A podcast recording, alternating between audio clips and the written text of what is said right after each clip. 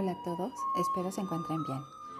Agrego mi aporte sobre cómo fue que se aplicó el estudio de la anatomía en el arte renacentista. Con base a las lecturas, los artistas en el Renacimiento comenzaban poco a poco a integrar otras ciencias para mejorar el desarrollo artístico en sus obras y de esa manera poder plasmar nuevas maneras de ver el arte y provocar nuevas sensaciones en el espectador. Tal es el caso de la implementación de la perspectiva lineal y aérea buscaron tener estudios de anatomía, ya que creían que al estudiar el cuerpo humano desde su interior tendrían la capacidad para poder representarlo con la mayor semejanza posible, con la mayor naturalidad, ya que recordemos que una de las formas de pensar en el Renacimiento era el de buscar que las pinturas fueran lo más cercano a la realidad posible. Uno de los textos decía que un artista no podía pintar una silla tapizada sin saber cuál era su estructura. Esto fue lo que impulsó a los artistas a buscar el conocimiento de la anatomía para poderlo aplicar en sus obras. Ahora, como bien sabemos, en el Renacimiento se adopta la corriente del antropocentrismo, el cual vuelve al hombre como el centro de todas las cosas, por lo que comienzan a estudiarlo con mayor atención y a mayor detalle. Pero al darse cuenta de que los aportes literarios y artísticos de los antiguos griegos ya no era suficiente para que ellos pudieran desarrollar sus obras de manera eficiente. Se ven en la necesidad de estudiar de manera directa el cuerpo humano. Esta acción deriva en dos aportes a la humanidad, que fueron un parteaguas, tanto en la medicina como en el arte, ya que varios artistas, científicos y estudiosos poco a poco fueron adquiriendo el interés por mejorar sus conocimientos acerca del hombre, ya fuese para plasmarlo mejor artísticamente o para comprender cómo es que funciona la medida de todas las cosas, es decir, el ser humano, ya que anteriormente se tenían ciertas nociones de las cuales poco a poco mediante la observación fueron siendo cuestionadas y requerían de una comprobación o un mayor análisis, lo cual fue representado mediante diversos tratados de anatomía, como es el caso de Andrés Besalio, que es considerado como el padre de la anatomía moderna ya que hizo estudios y correcciones a la, anatomía galénica, así como diversas ilustraciones que permitían entender cómo es que funciona el cuerpo del hombre. Uno de los casos más reconocidos es el de Leonardo da Vinci, quien en su inicio tuvo estudios de anatomía y los representa en su obra. Leonardo también escribiría un libro sobre anatomía,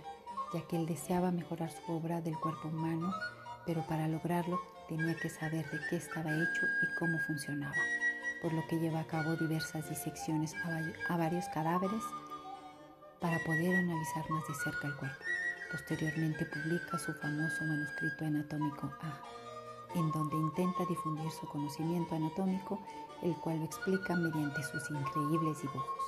Se dice que realizó alrededor de 30 disecciones. Desde mi punto de vista, una de las obras que representa esta filosofía para desarrollar arte en base a representar la mayor fidelidad posible a la naturaleza, que en este caso es el ser humano, es el Moisés de Miguel Ángel Buonarroti. Los detalles que imprime el artista a la escultura intensifica la sensación de movimiento. A pesar de que el personaje está sentado, el lenguaje corporal, la forma en que sostiene las tablas y juega con su barba, y contrapesa con la aparente acción de enojo instantáneo de sus músculos representado en los brazos y piernas, donde indica que inevitablemente se levantará con un pie enfrente y el izquierdo detrás, que obliga al torso a crear una pequeña curvatura en forma de S. Toda esta acción, toda esta expresión hace que esta escultura tenga una dimensión más profunda y humana, que solo se logra con el conocimiento y aplicación de la anatomía que Miguel Ángel Buonarroti tenía. Esa sensación de movimiento me parece un término a, destacar. Justo por lo que se menciona,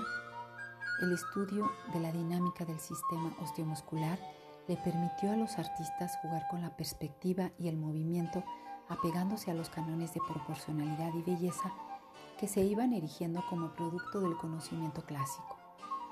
Miguel Ángel, en su otra escultura, El David, donde podemos apreciar un increíble detalle en las venas que recorre el cuerpo, los músculos que denota de una manera ideal en el torso del hombre, el cabello y la expresión que representa sin duda fueron el trabajo de diversas horas de observación y estudio, todos esos detalles de Miguel Ángel los plasma en el David. Lo podemos apreciar en varias de sus esculturas, ya que buscaba que fuesen lo más realista posibles. Otro artista que tenemos es Andrea Mantegna. Es otro de los grandes artistas que aprovechó en su totalidad los aportes anatómicos que comenzaron a desarrollarse en el Renacimiento, ya que en su obra Lamentación sobre Cristo muerto podemos apreciar los detalles del torso al estar acostado, así como los huesos y músculos que descansan en el cuerpo de Cristo.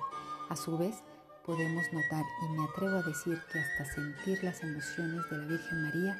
San Juan Evangelista y María Magdalena que sufren desconsolados.